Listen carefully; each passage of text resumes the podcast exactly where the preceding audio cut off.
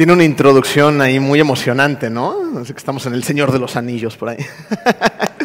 bueno, pues bienvenidos a todas las personas que, que, van llegando a Comunidad de Fe. Como les dije hace un ratito, es un honor y un privilegio para mí poder predicar la palabra de Dios para todos ustedes.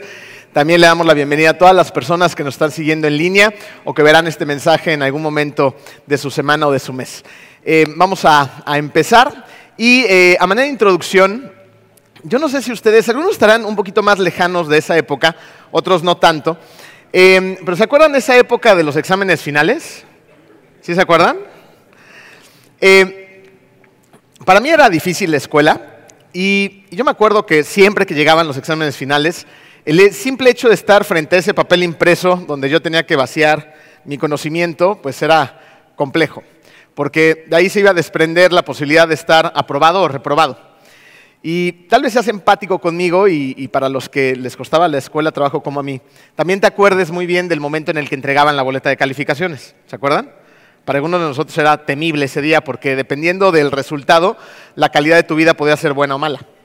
En mi caso generalmente no era tan buena. Eh, pero miren, con el paso del tiempo, eh, la mayoría de nosotros aprendimos que las calificaciones eran importantes, pero para nada eran determinantes. Sin embargo, la sociedad, la cultura en la que vivimos, desde temprana edad nos empieza a calificar. Y se nos empieza a enseñar desde pequeños que debemos de calificar.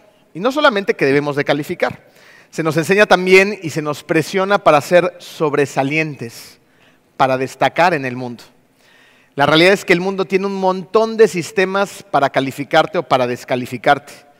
Y muchos de nosotros, ya sea por etapas, por momentos de nuestra vida o en la vida, vivimos muchas veces sintiendo el peso de la descalificación, de sentirnos cero sobresalientes, de ser comunes y corrientes.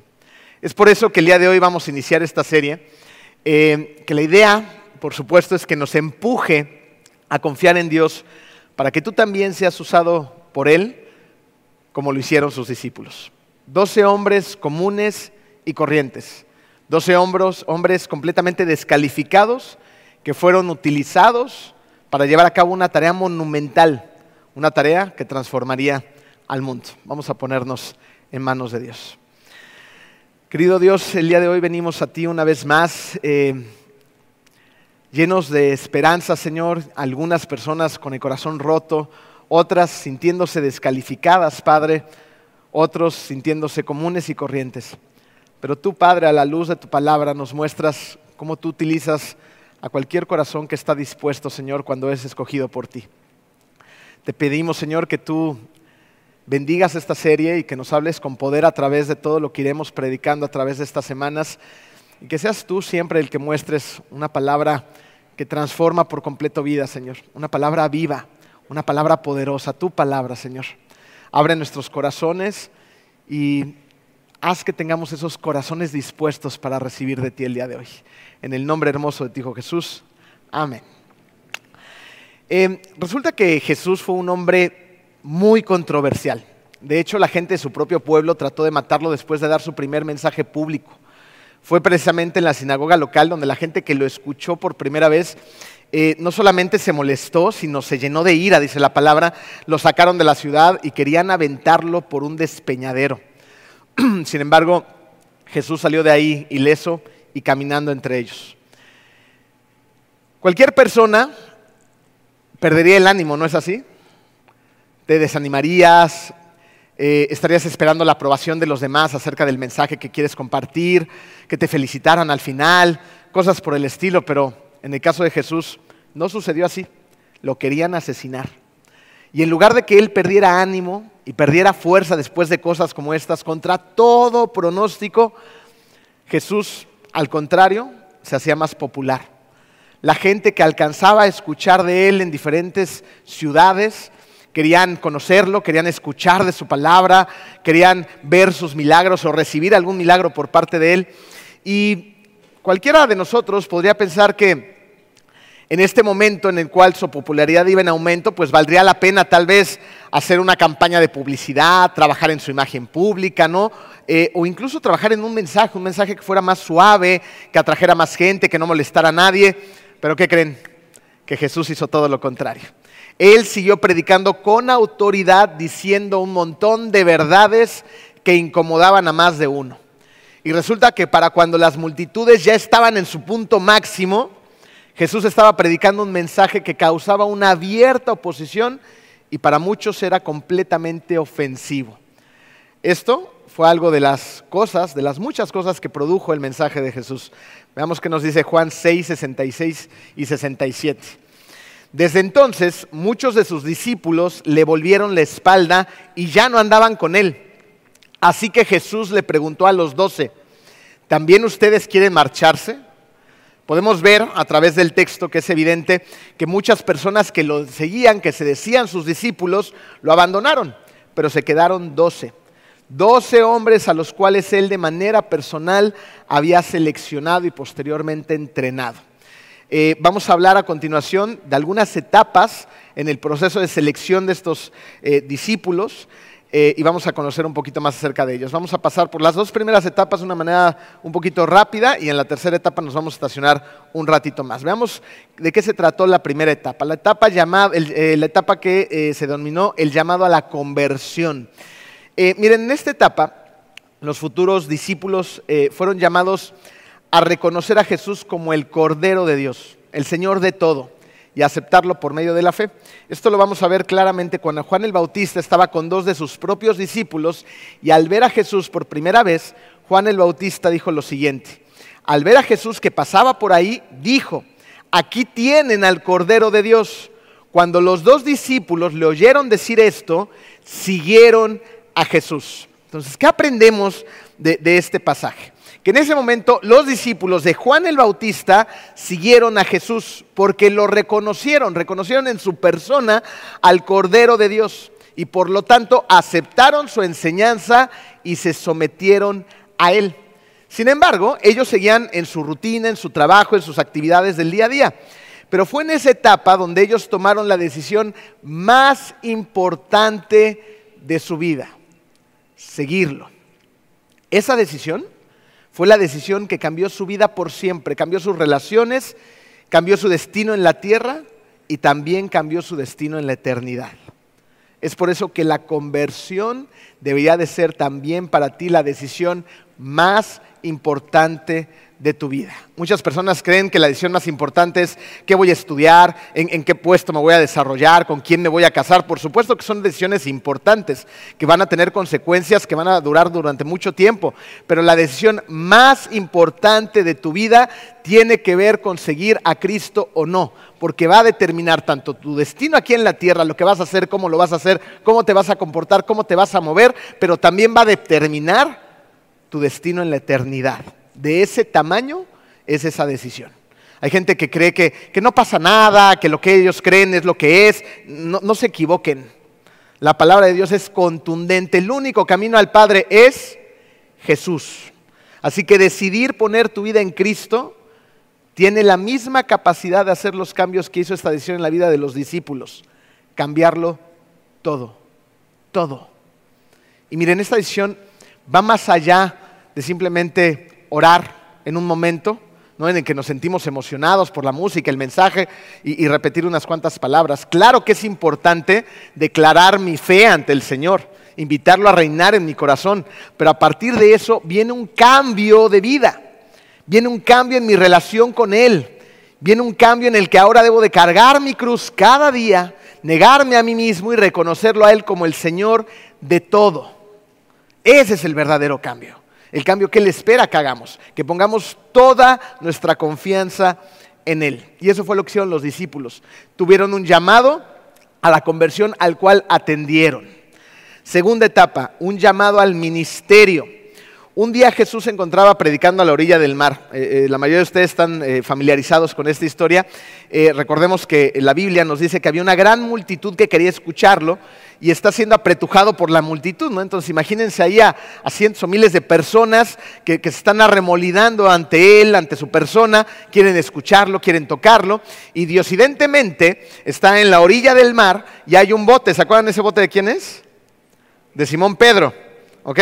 Entonces Jesús, al ser presionado por la multitud, toma a bien subirse a ese bote y empezarles o a terminar de predicar desde ese pequeño, esa pequeña barcaza.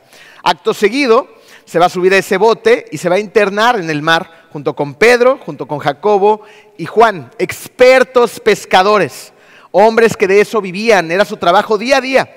Y Pedro le va a decir a Jesús que han estado pescando, bueno, que han estado tratando de pescar durante toda la noche anterior y no pescaron absolutamente nada. Entonces imagínense, esos hombres son expertos, saben dónde están los peces, a qué hora salen, cuáles son las mejores ubicaciones, han estado toda la noche tratando de llevar a cabo su trabajo y no pescaron absolutamente nada. Estos hombres debieron de haber estado cansados, exhaustos, hambrientos, y de repente Jesús le dice a Pedro, avienten las redes. Y ante ellos va a haber redes que se reventaban de la cantidad de peces que, habían que estaban tratando de sacar del mar. Un milagro ante sus propios ojos estaba sucediendo. Y, a veces, miren, pasamos por ahí tan rápidamente que no, no disfrutamos de la historia, no nos ponemos en su lugar. Pero estos hombres eran expertos pescadores. Y de no haber pescado nada, de repente las redes están rompiendo. Y las palabras de Jesús fueron las siguientes que están registradas en Mateo 4:19. Vengan, síganme, les dijo Jesús, y los haré pescadores de hombres. ¿Se imaginan la ilustración? Redes que estaban desbordando, que estaban reventando de tantos peces, y en ese momento Jesús les dice, síganme, y entonces los voy a hacer pescadores de hombres. ¿No? La emoción que ellos debieron de sentir, la convicción sobre todo, ¿no? De tener ahí al que estaba haciendo el milagro, al Hijo de Dios en su propia barcaza. Entonces a partir de ahí fueron completamente inseparables de su maestro. Y esto es algo interesante, ya que miren, vamos a, ponerlo en nuestro contexto. Hay un montón de gente que dice seguir a Cristo, pero, pero como que lo hace de lejitos. Eh, hay, personas que hace poquitito se acaban de bautizar, gloria a Dios por esos pasos de fe. Eh, y están aprendiendo, se están involucrando, ¿no? Personas que vienen por primera vez y todavía están tratando de saber un poco más acerca de Cristo, ¿no? Y se están empezando a debatir entre si ponen su fe ahí o no. Es nuestra esperanza que lo hagas, como acabamos de escuchar, es la decisión más importante de tu vida. Pero también seamos honestos, hay un montón de personas que se hacen llamar cristianos y no son realmente cristianos. Han aprendido el lenguaje, van a la iglesia, eh, postean un montón de contenido por las redes, por WhatsApp, bueno, te bombardean todos los días con imágenes y frases, pero su vida no se ha visto transformada su entorno tampoco, sus familias, sus hijos, su casa, su trabajo. No ha pasado nada, nada. Entonces, realmente, primero, ¿tengo a Jesús en mi corazón? ¿Realmente he atendido a ese llamado a la conversión? Y posteriormente, ¿realmente estoy involucrado en su ministerio? ¿Estoy trabajando a favor de Él, expandiendo el Evangelio? ¿Se nota en mi propia vida? Tengo una relación tan íntima con mi maestro como lo empezaron a tener estos discípulos, donde llegó un momento en que eran inseparables. Tenemos que ser inseparables de nuestro maestro. Y cuando somos inseparables de nuestro maestro, ¿saben qué pasa? Atendemos su instrucción. Lo hacemos cada día porque aprendemos que hacer su voluntad es lo que tenemos que hacer y no nuestra voluntad. Vamos a ver la tercera etapa, el llamado al apostolado. Aquí es donde vamos a pasar un poquito más de tiempo. Para esto, el apóstol Lucas, eh, capítulo 6, 2 al 16, nos va a dar la herramienta para poder seguir desarrollando el mensaje. Dice así, por aquel tiempo se fue Jesús a la montaña a orar y pasó toda la noche en oración a Dios. Al llegar la mañana, llamó a sus discípulos y escogió a doce de ellos, a los que nombró apóstoles Simón, a quien llamó Pedro, su hermano Andrés, Jacobo, Juan, Felipe, Bartolomé, Mateo, Tomás, Jacobo hijo de Alfeo, Simón al que llamaban el celote, Judas hijo de Jacobo y Judas Iscariote que llegó a ser el traidor. Vamos a empezar parte por parte de este pasaje. Por aquel tiempo, cuando nosotros escuchamos frases como estas, nos situamos, ¿no? En aquel tiempo, hace mucho tiempo, sucedió que, pero Lucas no se refiere a esto. Lucas está refiriendo a una etapa del ministerio de Jesús, a una etapa que estaba marcada por una persecución que estaba en aumento. Precisamente fue en aquel tiempo que los fariseos y saduceos lo querían asesinar. Y la crucifixión de Jesús estaba menos de dos años de que ocurriera. Entonces Jesús sabía que iba a morir en la cruz, sabía que iba a resucitar y que iba a ascender al Padre después de 40 días. Por lo tanto, también sabía que su trabajo terrenal tenía que pasar a otros. Entonces la preparación más intensa tenía que comenzar lo antes posible porque el tiempo ya era menor. Es por eso que el enfoque de Jesús de las multitudes se empezó a concentrar en un puñado de hombres. Y es muy interesante el recordar que entre ellos no había un solo rabí, no había un solo experto de la ley, no había un solo sacerdote. Jesús no escogió a uno solo que viniera del establecimiento religioso, porque la elección de los doce fue también un juicio contra el judaísmo institucionalizado. Por eso esos hombres eran comunes y corrientes, pescadores, como un cobrador de impuestos y otros hombres comunes, hombres descalificados que evidentemente no daban la talla religiosa pero Dios opera de una manera distinta. Pablo lo dijo así en 1 Corintios 1, 26 al 29. Hermanos, consideren su propio llamamiento. No muchos de ustedes son sabios según criterios meramente humanos, ni son muchos los poderosos, ni muchos los de noble cuna. Pero Dios escogió lo insensato del mundo para avergonzar a los sabios y escogió lo débil del mundo para avergonzar a los poderosos. También escogió Dios lo más bajo y despreciado y lo que no es nada para anular lo que es, a fin de que en su presencia nadie pueda jactarse. Uno esperaría que ante una tarea de este tamaño, una tarea monumental que iba a transformar al mundo, pues uno escogiera a una especie de un equipo de ensueño, ¿no? A un Dream Team. Imagínense que ustedes son los entrenadores, de una selección y tienen la oportunidad de llevar esa selección a unas competencias internacionales de gran nivel y les dan la oportunidad de escoger a quien ustedes quisieran. ¿Qué harías?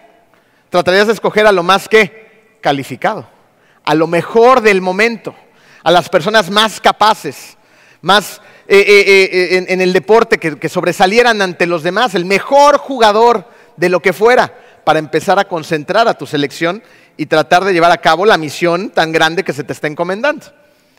Pero ¿qué hizo Jesús? ¿Escogió a gente como esto? ¿Hizo un Dream Team? Al sacerdote del momento, ¿no? A los super religiosos, a los que más sabían. No hizo nada de esto. Escogió a hombres simples, sencillos, comunes y corrientes, hombres descalificados. ¿Y qué hicieron estos hombres? Estos hombres transformaron al mundo por medio del poder de Dios. Y en gran medida lo hicieron evidentemente porque fueron elegidos para esta tarea, pero también porque tuvieron un corazón dispuesto, donde el poder de Dios en ellos cambió sus vidas y las vidas de millones de personas hasta nuestros días. Y yo no sé tú, pero cuando leo estas cosas, cuando paso por aquí y, empiezo a descubrir quiénes eran estos hombres tan descalificados, eso me da esperanza si te las debería de dar a ti también. ¿Por qué? Porque yo no califico. Tú tampoco calificas. Pero Dios los utilizó. Y eso quiere decir que también te puede utilizar a ti. Y miren, piénsenlo así. Estar descalificados, pues tampoco es una mala noticia. ¿Sabes por qué? Pablo lo dijo en el versículo 29. A fin de que en su presencia nadie pueda jactarse. ¿Qué aprendemos de esto? Que toda la gloria y toda la honra, ¿de quién es? Es de Dios, no es tuya. No por más que estudies, por más esto, por más el otro, por más eh, doctorados que tengas, lo que sea, entonces la gloria va a ser mía. No, claro que es importante prepararse, pero la gloria siempre es de Él, la honra siempre es de Él.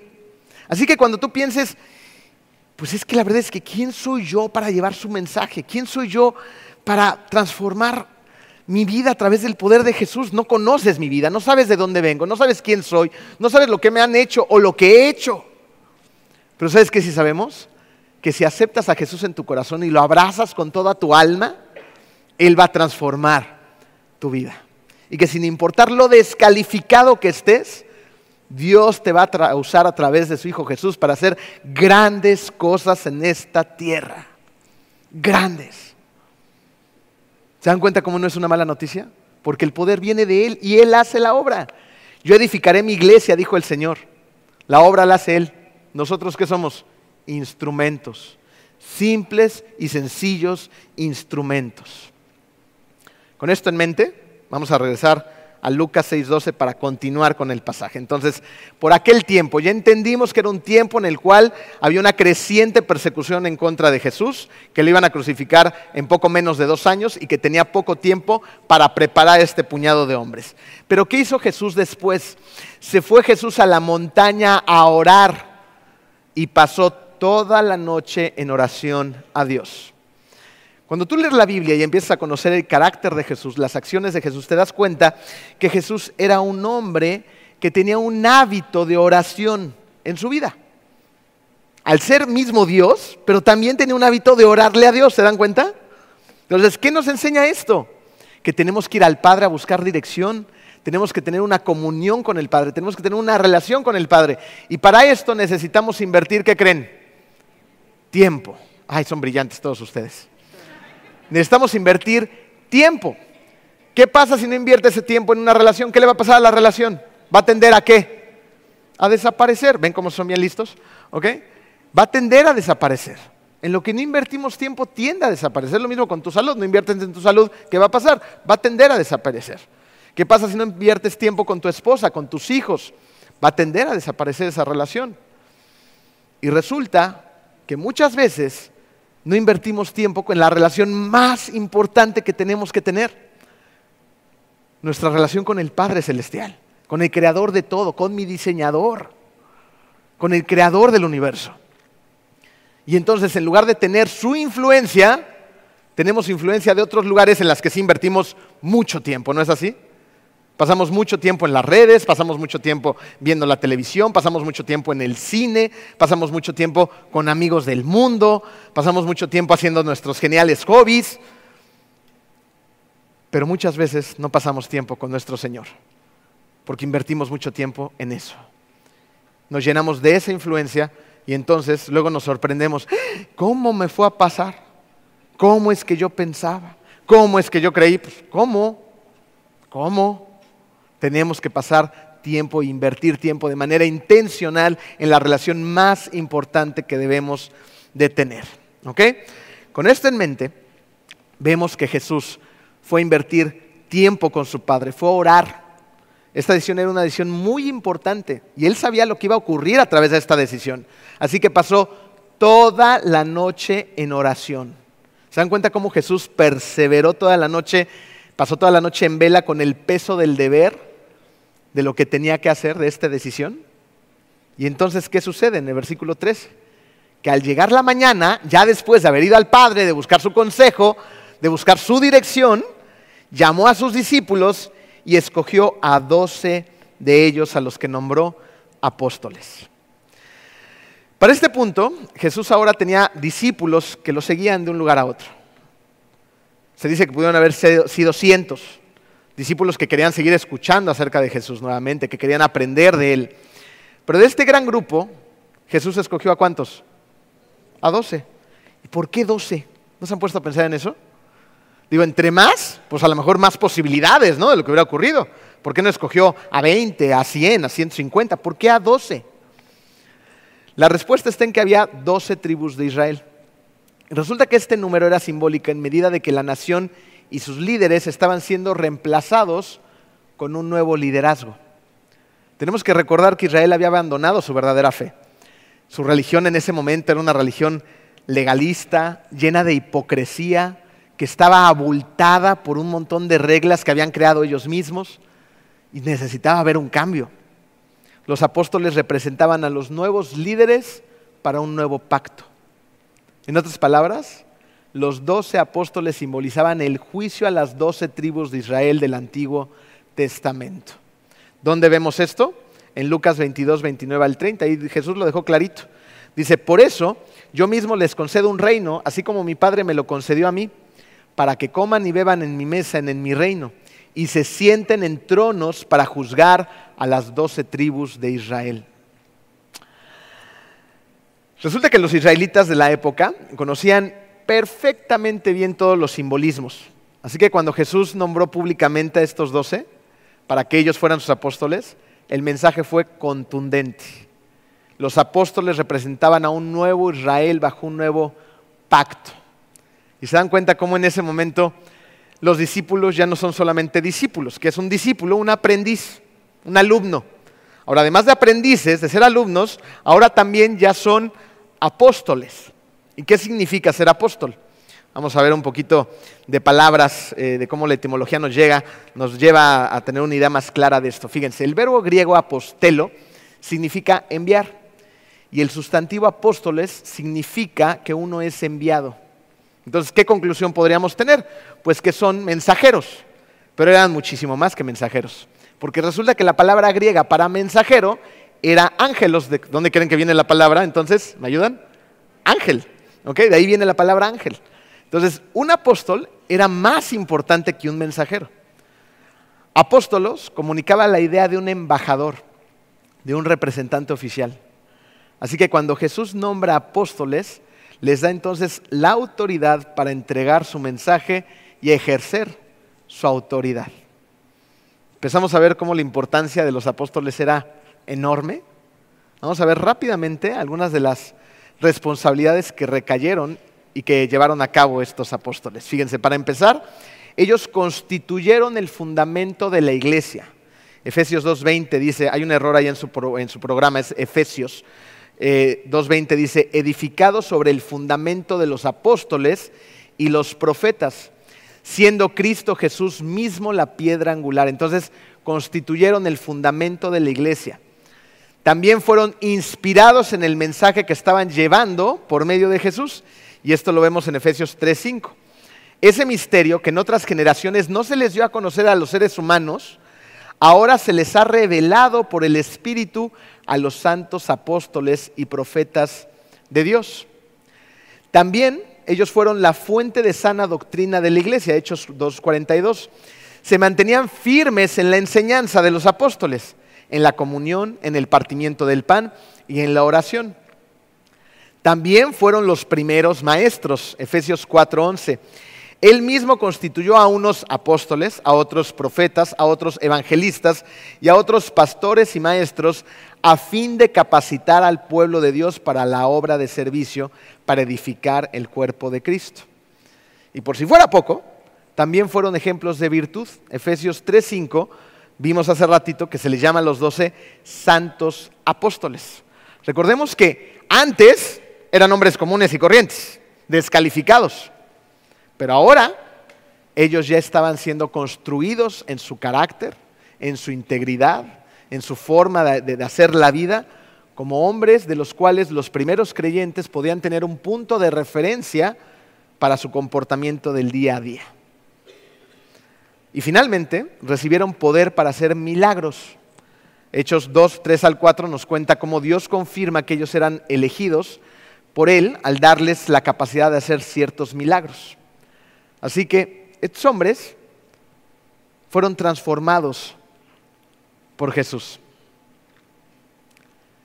Eso es lo mismo que Él te ofrece a ti, que seas transformado por Él.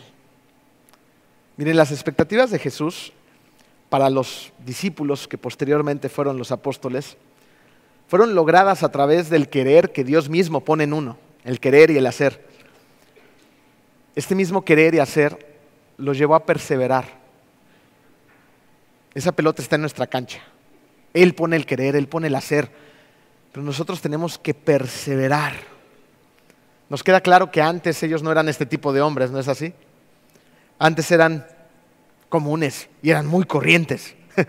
¿Se acuerdan cuando van caminando con Jesús y ahí está la mamá de Santiago y Juan y, la mamá de repente, yo me, voy imaginando las historias, ¿no? Y, va la mamá de Santiago y Juan y entonces le pide a Jesús así como un favor especial para ellos, ¿no? Dice, oye Jesús, este, ¿qué te parece si mis hijos pues tienen un puesto diferente en el reino contigo, ¿no? Que uno se sienta a tu derecha y otro a la izquierda me imagino ahí a, Santiago y Juan, ¿no? Haciéndole caras a la mamá, mamá, ya, córtale, no, no inventes, no te pides estas cosas, Jesús. No, pero ahí estaba la mamá y, ¿saben qué me llama más la atención? Eh, el accionar posterior de los otros discípulos. Porque los otros discípulos, en lugar de decir, ay, estos, ¿no? La mamá, qué ocurrencias. No, se enojan. Se enojan los discípulos. Dicen, ay, entonces ellos a la derecha y a la izquierda y nosotros qué, ¿no? Entonces ahí empieza también, pues parte de, ese trabajo en el cual Jesús pues tenía que seguir trabajando con ellos porque fallaban y fallaban mucho, como tú y como yo. Y Jesús no se daba por vencido, porque ellos realmente habían aceptado esa conversión, porque ellos realmente se habían subido al barco del ministerio, porque ellos estaban siendo perseverantes hasta ese momento. Y vas a seguir fallando, como tú y como yo pero eso no los descalificaba. A veces eran enojones, eran orgullosos, eran envidiosos, y a veces no tenían otras cosas que necesitaban. Había veces que no tenían el poder suficiente para hacer el trabajo que se les mandaba hacer. ¿Se acuerdan cuando Jesús también los manda en ciertas misiones a hacer ciertos trabajos? Y llegan ellos todos descorazonados, no pudimos echar a los demonios. Y, en lugar de que Jesús otra vez los apartara y no los sacara, no, este Dream Team no sirve de nada, sáquense para allá. ¿No? ¿Qué hacía él? Les enseñaba. Es que estos demonios tienen que salir con oración, les decía. Les fue a enseñar cómo se hace. Y los seguía entrenando. Él tenía esperanzas en su equipo. Pero ¿saben qué también les faltaba? Compromiso. Y miren, les digo estas cosas porque a veces cometemos errores en la vida, ¿no es así? A veces nos faltan muchas de estas cosas. Compromiso también, como lo vamos a ver adelante, y nos descorazonamos. Y entonces ya no queremos seguir adelante. Creemos que no vale la pena, que no somos suficientes. Nos sentimos descalificados y nos apartamos de la tarea por voluntad propia, no porque el Señor te aparte. Y si vemos la historia de estos hombres, pues se seguían equivocando y les seguían faltando un montón de cosas, pero Jesús nunca los abandonó. Llega un momento en el que, hablando de compromiso, ellos se dispersan como ovejas sin pastor, incluyendo al buen Pedro, ¿se acuerdan? Cuando le dijo a Jesús, Jesús, yo no te voy a negar, yo no te voy a abandonar, yo contigo hasta el final. Cantó el gallo y para ese momento Pedro lo había negado tres veces. Y todos los demás ya se habían ido corriendo por todos lados. les faltó compromiso también. Así que déjame hacerte una pregunta. ¿Tú hubieras escogido a estos hombres? faltos de compromiso, de fe, de educación, venían pues del pueblo, les faltaba humildad, eran enojones, les faltaba todo, no tenían nada de lo que necesitaban. Entonces, ¿quiénes eran ellos? ¿Sabes quiénes eran? Excelentes candidatos porque en su debilidad se perfecciona el poder de Dios. Eran excelentes candidatos. Eso mismo es cierto para ti hoy tú eres un excelente candidato porque en tu debilidad, si tú lo abrazas, tú lo aceptas, tú te subes al barco con Él, Él va a perfeccionar su poder y hará grandes cosas en tu vida y en la de la gente que te rodea. El tiempo de entrenamiento que tuvieron estos apóstoles con Jesús rindió frutos. ¿Y por qué destaco la palabra entrenamiento? Porque es lo que necesitamos hacer. Necesitamos ser entrenados por su palabra, por nuestra comunión con Él, por su poder en nosotros. Ese entrenamiento rinde frutos. Pero tenemos que abrazarlo. Entonces, pregúntate hoy. Es una pregunta individual para cada quien, no tienen que alzar la mano. ¿Tú en qué etapa estás? ¿En qué etapa estás? Para empezar, la más importante, porque de aquí pues, dependen las demás, ¿no? ¿Ya aceptaste a Cristo en tu corazón? ¿Ya lo aceptaste? ¿Qué estás esperando? Hazlo hoy. Mira, la única cita que todos tenemos en esta vida es la muerte. Todos vamos para allá. Tienes que estar listo para esa cita. Dios no lo quiera, sales de aquí y te atropella un camión. Qué mala noticia va. Pero es cierto. Dios no lo quiera, pero tal vez. Entonces, ¿ya aceptaste a Cristo en tu corazón? ¿Qué esperas? Para aceptarlo de a de veras. La segunda parte es, ¿y si ya lo sigues, se nota? ¿Trabajas activamente para Él? ¿Estás dejando que Él obre en tu vida y en la vida de los demás a través de ti? ¿Se nota realmente que eres un seguidor de Cristo? Entonces, sé consciente de ello. Párate en un ratito de aquí que nos vayamos y, de manera intencional ve analizando tu forma de hacer la vida, tu forma de relacionarte con los demás, los frutos que estás dando. ¿Cuáles son esos frutos? Realmente se nota que soy una persona más paciente, más amorosa, más humilde, más sencilla, con amor a Cristo, que amo a los demás. ¿Se nota? Porque al ratito van a tener la primera prueba. Algunos de ustedes se van a ir a comer con la familia, ¿sí o no? Y ahí empieza la prueba. Porque, híjole, ¿cómo somos criticones, va? Desde ahí date cuenta cómo es mi conversación, cómo es mi interacción con los demás. Tengo que mostrarle el amor a los demás de parte de Cristo. Estos doce hombres eran un, completo desastre, eran hombres descalificados, pero fueron un factor muy importante en el ministerio de Cristo y fueron usados para transformar el mundo. En las próximas semanas vamos a estar hablando del carácter de estos hombres, de sus experiencias, de quiénes eran, de las cosas que los apasionaban, de sus caídas. Vamos a ir aprendiendo diferentes enseñanzas a través de sus personas que nos van a mostrar cómo lo más bajo del mundo puede ser usado para extender el reino de Dios. Que eso te dé esperanza, porque si Dios los usó a ellos, entonces también te puede usar a ti. Vamos a orar. Querido Dios, eh, ay, gracias Señor por tu palabra, gracias porque, porque sí estamos descalificados, Padre, pero tú nos calificas, Padre.